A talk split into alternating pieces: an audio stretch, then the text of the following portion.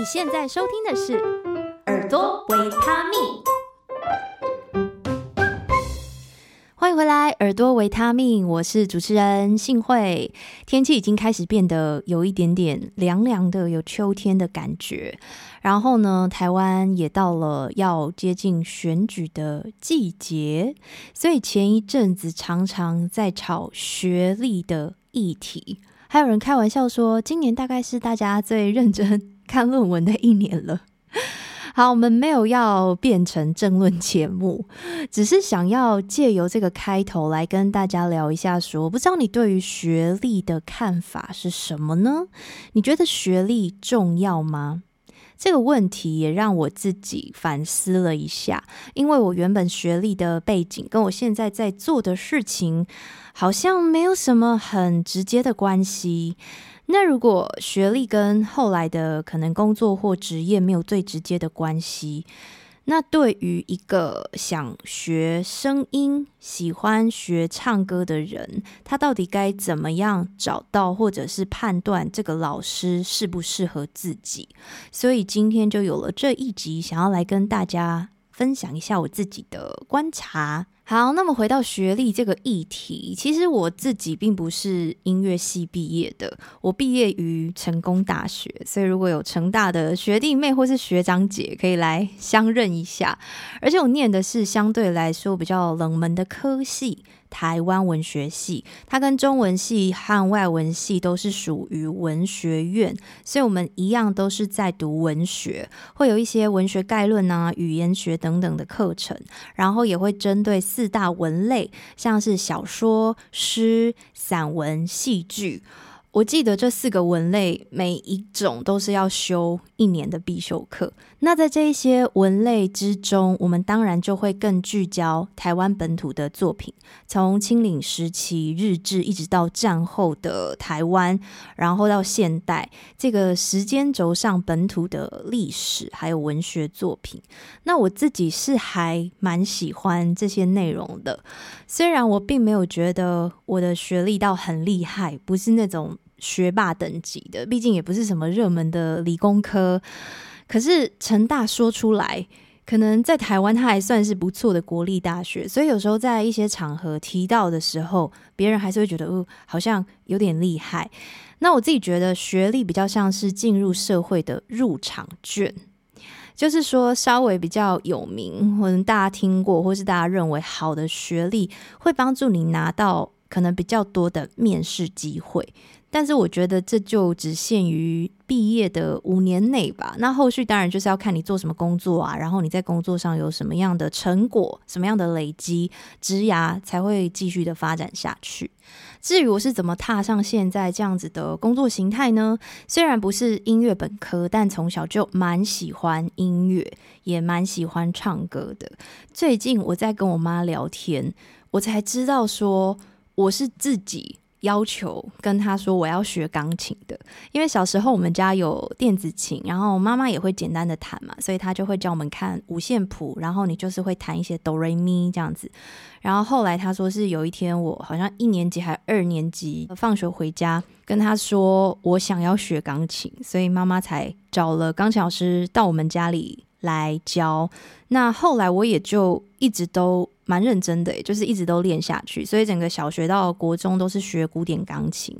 那同时也有参加一些学校的合唱团啊、乐队啊、歌唱比赛。我记得小四还是小五的时候，就有开始参加学校跟县里面的歌唱比赛。然后国中也有，高中也有，其实还蛮爱唱的。然后高中跟大学都是加入吉他社，那时候就学了第二个乐器，然后也累积了更多更多。比赛啊，表演啊，自弹自唱啊，去驻唱的经验。那毕业之后也组了一阵子的乐团，所以那个时候几乎是各大音乐季，然后 live house 这样子跑去表演。然后那一阵子我也开始参加哦，我现在合作的平台 VBS 平衡教学系统，我也参加了他们的师资培训。那也是训练了有四五年的时间，我才出道，可以讲出道吗？我才算是 qualified，就是觉得说，嗯，自己可以从事这个教学的工作。所以。虽然不是本科系啦，但是音乐或者是唱歌，好像一直都是我人生当中还蛮重要的一个元素，然后也一直存在，一直陪伴着我。那回到我大学的主修，我念的是文学院，我觉得倒也不是跟现在在做的事情完全没有关联呢。比如说像之前我还在电台当主持人的时候，除了口条、声音的要求以外，其实还有一个非常关键的能力，叫做写逐字稿，就是要把你主持要讲的内容全部写下来。那写下来也不是很简单，想到什么就写什么，你还要有重点，然后有条理，所以我觉得这比较像是整理资讯的能力。那这就跟以前在写报告、在论述那些问题的时候，我觉得感觉还蛮接近的，所以也是有应用上的地方。那现在在教唱歌的话，当然有很大一部分是调整发声，可是如果我们在进展到歌曲诠释的时候，我也会跟学员讨论歌词。因为你总要对歌词有理解，你才能决定你应该要怎么诠释或是怎么唱。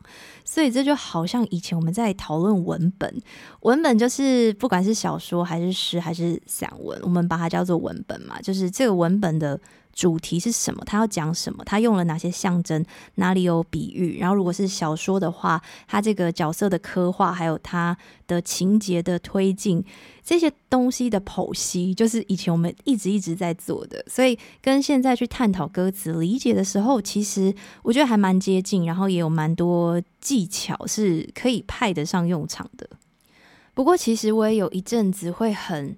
犹豫跟挣扎，说啊，我自己好像不是音乐本科出身，然后就输了别人一大截的感觉。也曾经想过说，是不是应该再去念个学位啊，再去进修。这就回到我们一开始讨论的嘛，就是学历跟你现在正在从事的嗯职业工作也好，到底是什么关系？那后来我是认为说，比如说你今天是要。设计房子，你想要盖房子好了，那你可能真的需要相对应的学历背景支撑，比如说土木系啊，或是建筑系之类的，因为它会有相关的技能法规需要学习，甚至你也有证照要通过嘛。那回到声音的使用或者是唱歌，它看似跟声乐有一点点关系。不过，古典声乐的唱法跟我们现在在讲的流行歌的唱法有一些审美或概念，其实会不太一样。那我自己也蛮多学员是学过声乐，或者他们就是音乐系的学生，然后再来上课，因为他们会觉得说自己原本声音使用的方式应用在流行歌会有一点怪怪的，所以想要再来调整。那后来，随着我自己教学经验的累积，自己也不断的 学习，我现在是还蛮有自信，可以帮助我的学员进步。有这个能力之后，好像也就不会那么在乎自己原本的学历了。好，那我们接着要讨论的下一个问题就是，那该如何找到适合自己的声音教练，或者你说歌唱老师也可以。要讨论这个问题之前，肯定要先回到自己，因为你要找到的是适合自己嘛。所以第一个，我觉得就要厘清一下自己的需求。比如说，你已经很明确知道，哦，我唱歌气不够好，或者是高音容易破音之类的。你想要改善，那也有可能不太明确。比如说，你就是觉得我就想要唱歌变好听一点呢。如果是这样的话，你还可以想想看，那你有没有什么目标呢？比如说，可以完整唱完一首歌，而且带有层次，或者是你想要把你的唱歌的影片录下来发表，或者你想要去比赛。好，那知道自己的需求还有目标背后。我觉得还隐藏着一个大部分的人可能比较不会想到的问题，那就是你愿意为了解决这个需求，或者是达到这个目标，付出多少代价跟多少努力呢？我们很容易去羡慕别人拥有的，不管是他生活的样子也好，还是他的工作，或者是他的某一个能力，比如说哦，他一开口唱歌就是好像很轻松、很好听啊，好像要跟他一样。但可能忽略了他要达到这个轻松好听，搞不好他每天都会练发声啊，搞不好他把这首歌录下来了一百次，你才听到最后那一个很不错的版本。所以说，如果你只是想要把唱歌或是学声音当做是兴趣，想要轻松的学，诶，我并没有说这样不行哦。我觉得这样也是一个很棒的目标，因为人生总是要有一些兴趣跟嗜好。可是呢，如果是这样的话，你就要对的期待，你就不会期待说，哦，我轻松的上个几堂课，我就可以马上唱张惠妹，或是去唱林俊杰，就不太可能嘛，因为你的预期跟你想要付出的东西是不成正比的。好，那你就按照自己舒服的步调慢慢前进，也是很 OK 的。那如果你的目标比较强烈，比如说你想要参加比赛啊，你还希望自己可以晋级之类的，那真的要付出的努力跟自我要求肯定会再比较高一点点。所以说，知道自己的需求，其实就是去评估跟调配自己的时间、精力，甚至是经济状况，因为毕竟还是要花一点学费嘛。所以想好你愿意在这件事情上面付出的代价跟努力，才不会说眼高手低啊，或者是你投入了之后又觉得不如预期。好，那我们在知道自己的需求之后，就可以来想想看怎样的教练或是老师适合自己。我会透过讲误区的方式，然后来引出一些我觉得其实是比较重要需要考量的条件。第一个误区就是找会唱的老师。这个非常违反直觉吧？我先消毒一下，消毒一下哦。我不是说会唱的老师就不会教，你当然可以找他唱起来的样子是你喜欢的风格，或者他某个能力是你想要学习的。可是，可是你同时也要知道。会唱并不等于会教。比如说，大家在以前念书的时候，有没有这样的经验呢？可能在大学里面，某一个老师或某个教授，他在学术领域上非常有名、非常厉害，那他的研究是非常的先进的。可是呢，他上课就是超级无聊。你知道他很厉害，可是上他的课就是昏昏欲睡。我觉得这就是一个很好的例子，就是你真正的。能力跟你可不可以让学生做到的能力，这两件事情要分开来判断。呃，我最近在上一个线上课程，他也刚好讲到这件事情。我在上的是 Berkeley Online 的课程。好，如果你有听过 Berkeley 的话，你就知道它是一个在美国非常非常有名的念音乐的学校嘛。那我可能已经过了那个。真的有办法直接到 Berkeley 去进修的年纪，但是他的线上课程也都是他们的老师开的，所以我觉得，嗯，至少可以给自己算是小小圆梦一下，来上一下哇，这个 Berkeley 的线上课程是长怎么样啊？我上的这门课叫做 Essential of Teaching Contemporary Voice，就是在讲说怎么教当代的声音。那他其实就讲到一个重点，就是说，telling is not teaching。你只是讲述或者是示范，就是跟你说哦，唱歌就是怎么样怎么样怎么样，然后你模仿我的声音跟我这样做。其实这样子不太算是成熟的教学，因为教学应该是要把专业的东西可以讲得白话，而且你要能设计具体的步骤，让学生达成。那达不到的时候，还要赶快及时修正。好，那讲到这里，你会不会想说，啊，那如果我，不看老师会不会唱，那我要怎么判断他会不会教？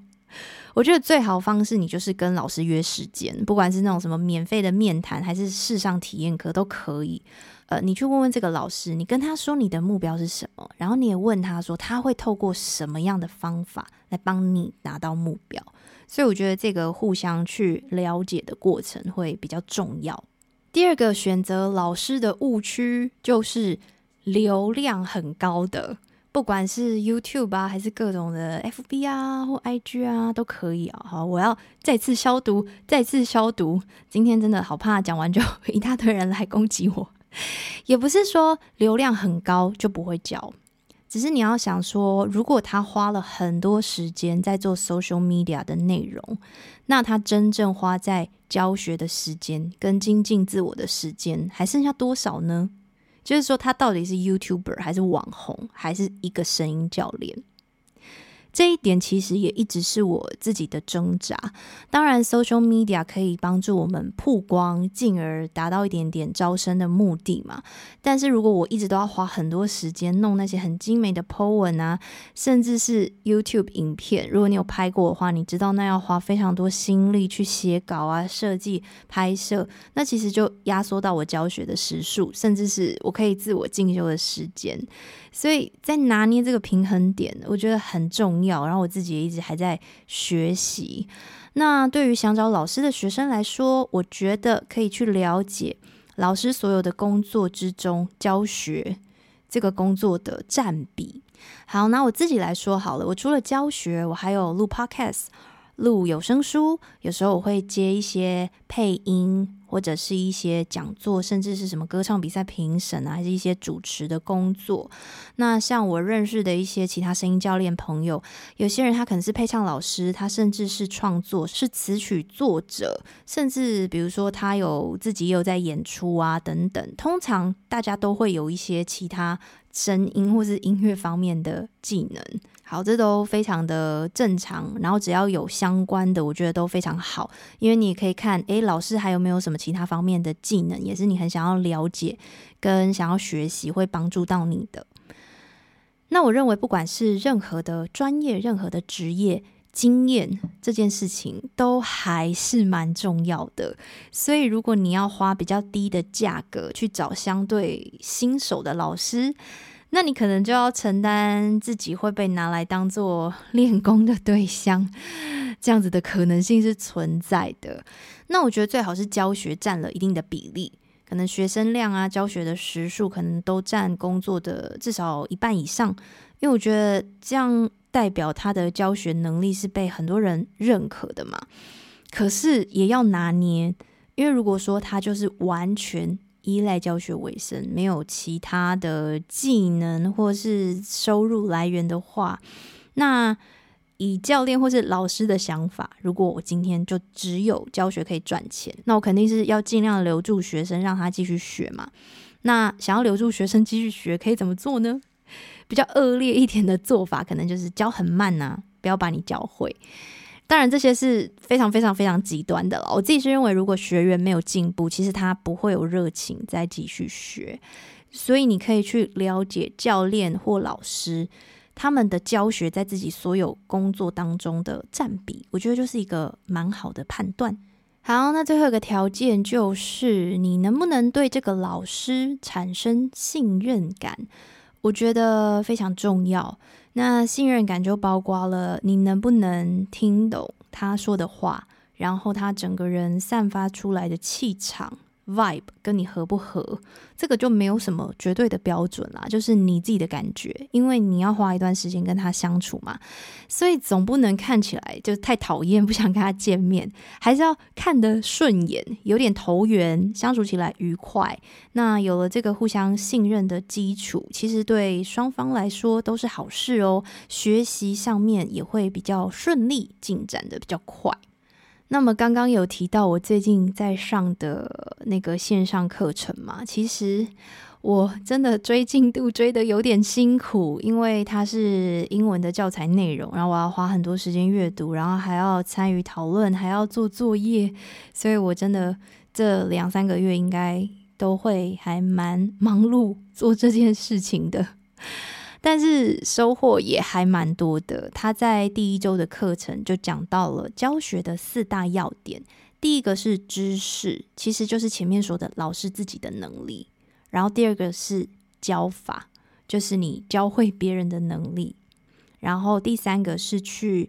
了解学生的背景，这些都是对老师来说，因为我要去了解学生想要学习的内容啊，重点跟他过去曾经受过什么样的训练。然后最后一个还有自己的偏好，这个也蛮有趣的，因为毕竟人是情感的动物，其实我们都是主观的，我觉得很难做到所谓客观这件事情。那对声音来说，我们肯定也会有主观的审美或是主观的想法，可是我如何意识到？诶，现在这个其实是我自己主观的偏好，还是我这样做其实是为了帮助他，可以让他学会呢？这一点是我自己常常要反思的。那我也期待自己可以拥有耐心这个特质。我觉得这对于教学或是对于老师啊、教练来说是非常重要的。其实我大学的时候曾经。教过吉他的家教，因为那时候是吉他社嘛，所以就也会有一些教学经验。那那时候我认为自己不太有耐心，所以我很难想象，嗯、几年后的我居然会做这样子的工作。那我觉得耐心这个特质，它其实在其他的领域或是在生活上也都还蛮重要的，因为现在真的是一个太。快速的时代，那我也希望这样子的耐心不会随着经验增加而好像就倦怠了。不要让自己倦怠，对我来说也是一个我一直在调整的地方。因为教学是一个要一直输出的工作，它对于嗯、我自己的声音或是能量上是有一定的耗损的。我要怎么样建立自己的输入？输入就是说，包含比如说我学习啊，我观摩啊，我自己生活上的一些体验收获，我觉得去 balance 输入跟输出，然后还有适当的休息，找到自己适合教学的时间，然后还有跟其他工作的平衡，都是非常重要的。今天这一集讲了蛮多的，然后我自己录起来也觉得诶蛮愉快的，好像整理清楚自己的一些想法，也希望对你有些帮助喽。我是幸慧，那我们就下一集再见喽，拜拜。再次感谢你收听到节目的最后，如果对于节目内容有任何心得想法，非常期待听到你的回馈，欢迎在 FB 或 IG 找到我一起聊聊，相关链接都放在资讯栏喽，赶快点过去看看吧。请持续锁定耳朵维他命。